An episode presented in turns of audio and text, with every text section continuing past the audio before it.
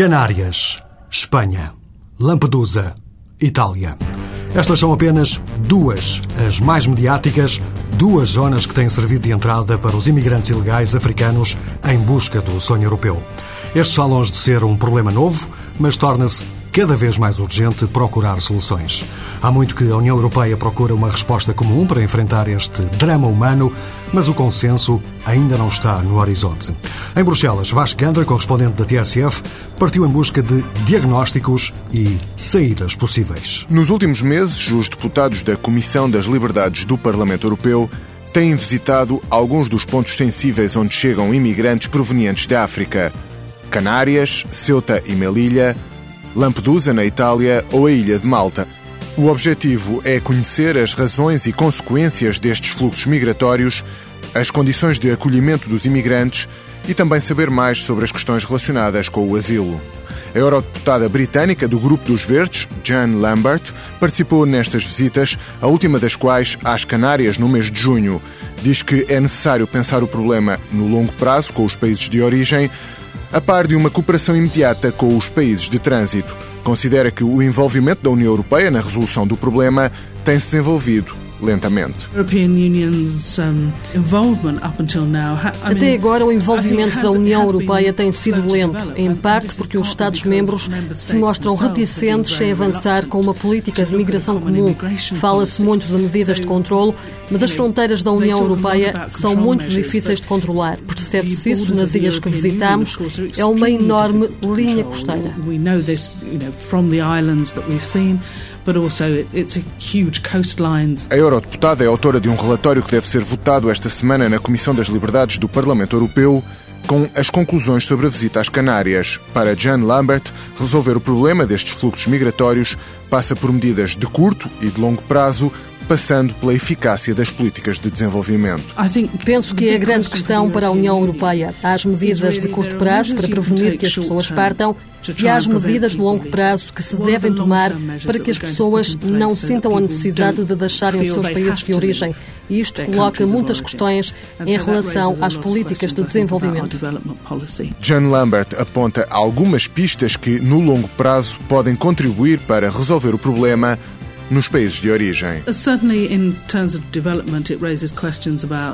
Certamente que, em termos de desenvolvimento, há a questão das barreiras comerciais, a questão de ajudar ao crescimento da pequena economia local, porque muitos desses jovens imigrantes têm formação, mas não conseguem trabalho.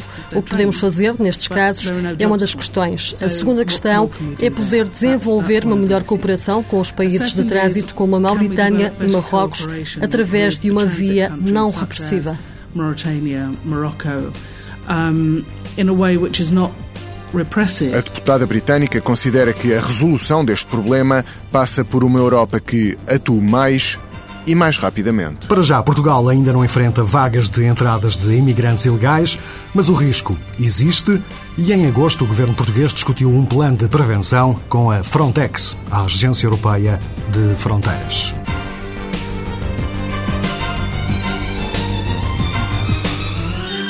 Terminadas as férias de verão, regressam os trabalhos às instituições europeias.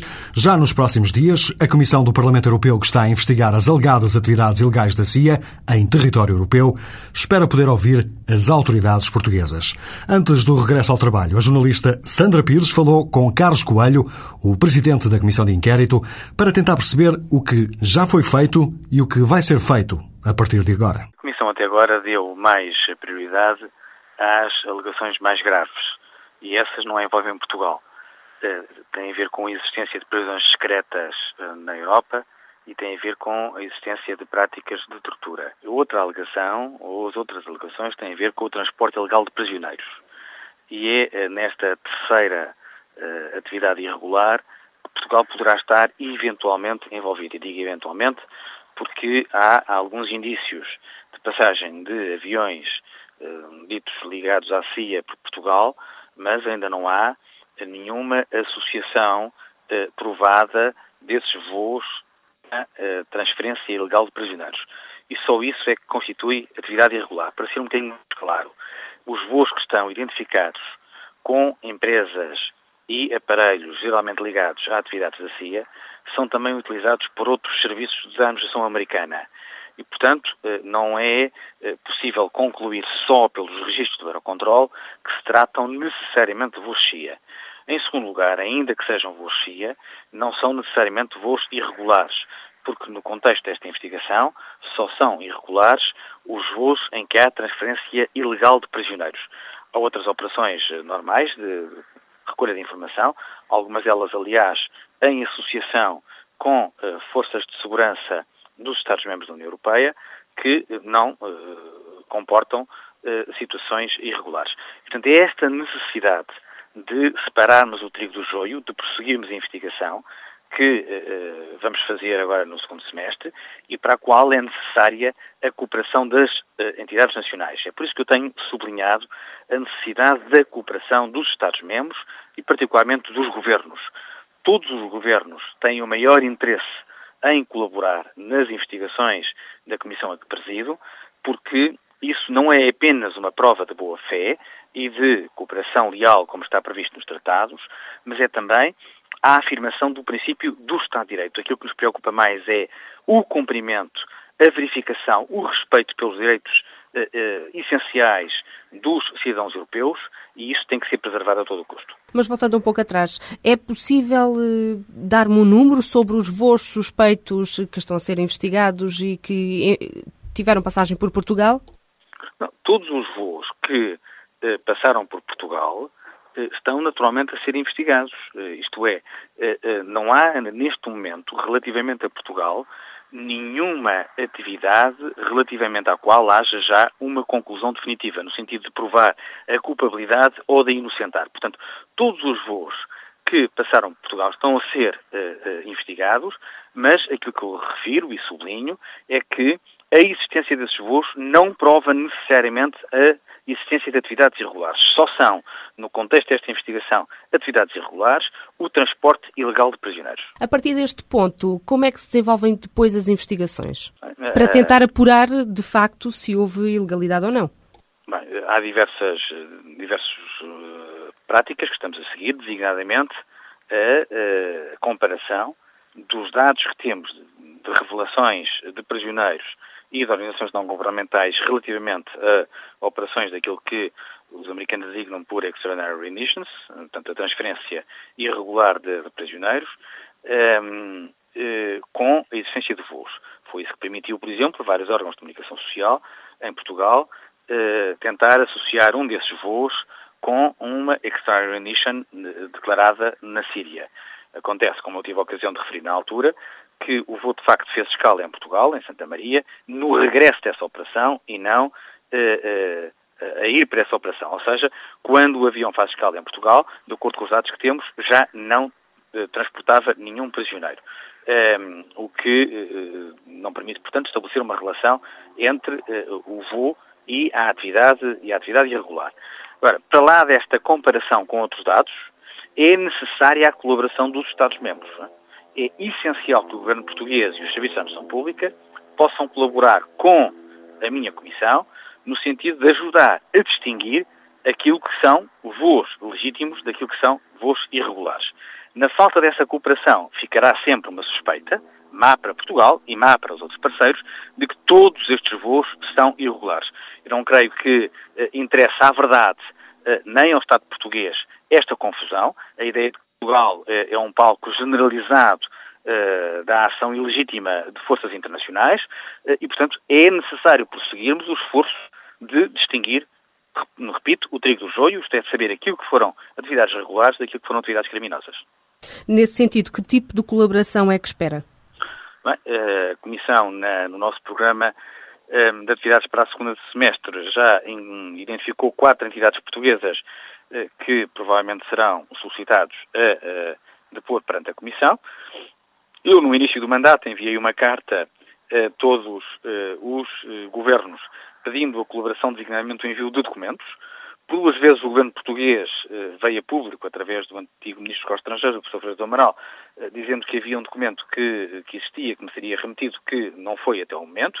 Tenho informação diplomática que esse documento já estará em Bruxelas, na nossa embaixada, eh, para me ser entregues. Esperarei recebê-lo eh, quando regressar em Bruxelas, a Bruxelas agora a seguir ao verão. um, e analisarei o documento e verei uh, se ele é suficientemente informativo ou se precisarei de solicitar mais informações e da lista das entidades a contactar, naturalmente darei prioridade ao Sr. Ministro dos Estrangeiros, que convidarei a prestar testemunho perante a Comissão no início de setembro. E em relação às outras três, quem são? Eh, de acordo com a proposta que me foi feita, são o Presidente do Instituto Nacional de, eh, de Aviação Civil, do INAG, tem, são uh, o diretor do SIS, do Sistema de Informação e Segurança, e o diretor do Serviço de Estrangeiros e Fronteiras, do CEF. E o Ministro dos Negócios Estrangeiros será então o primeiro contacto uh, a ser efetuado? Sim, de, sim, das autoridades nacionais será o primeiro contacto. Primeiro porque uh, me parece que o Governo deverá ter alguma coisa a dizer sobre a matéria, deverá ter naturalmente mais informação do que qualquer outro responsável da Administração Pública Portuguesa e tem uma informação mais de conjunto e menos sectorial. Eh, e porque, eh, em igualdade de circunstâncias, outros eh, ministros já foram convidados. É o caso, por exemplo, da Espanha, que, relativamente às alegações, está numa situação parecida com Portugal, também não é acusado de ter prisões secretas, nem de ter colaborado com a tortura, mas apenas de existência eventual de transferência legal de prisioneiros, e o ministro Moratinos, o ministro dos Estrangeiros espanhol, já está convidado para, em setembro, prestar testemunho perante a Comissão e a data já está, aliás, acertada. Coloca-se aqui a possibilidade do Governo não ter sido informado sobre estas escalas? Eu não, não quero especular eh, relativamente às, às, respostas que o Governo possa vir a dar no quadro dessa audição parlamentar. Eh, não quero, aliás, condicionar o Sr. Ministro, eh, especulando eh, se foi ou se não foi, em que circunstâncias é que foi, creio que eh, o que importa neste, neste quadro é ouvir as explicações do governo português eh, e depois eh, elaborar sobre elas. Luís Amado deve ser ouvido pela Comissão do Parlamento Europeu já nos próximos dias. Quem não ganha, não gana. Chegamos assim ao último andamento deste Semana Europa. O fecho desta semana fica por conta da música feita em Espanha com os Ojos de Brujo. Dúvidas, críticas e sugestões podem ser enviadas para o e-mail semanaeuropa.tsf.pt. Boa tarde, até para a semana.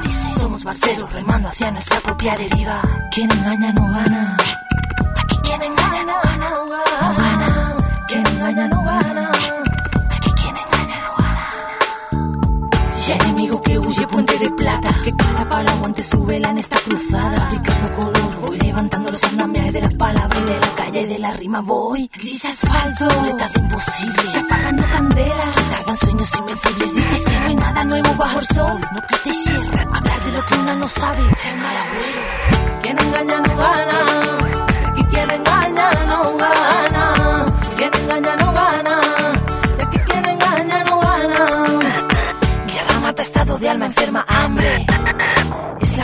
cuadrante. Domina las mentes errantes que no están en el todo nodo. El cuando y el pero es la herencia de los tontos.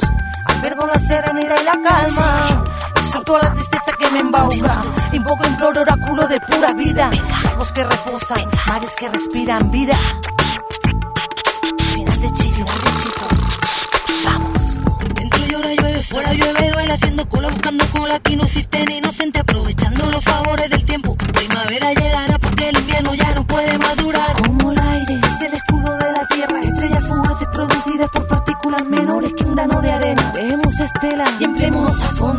pequeño está la fuerza y yo respondo. Como el fuego, cambio continuo todo lo consume. Contemplar las tinieblas desde la tele se asume. Echando sapos y culebras por la boca. ¡Qué plata! Que si quieres oír tonterías, cambia de día. Que si quieres oír realidades, dime dónde vas, dime dónde estás. Relájate, siéntate y escucha. Burro, burro. Quien engaña no gana.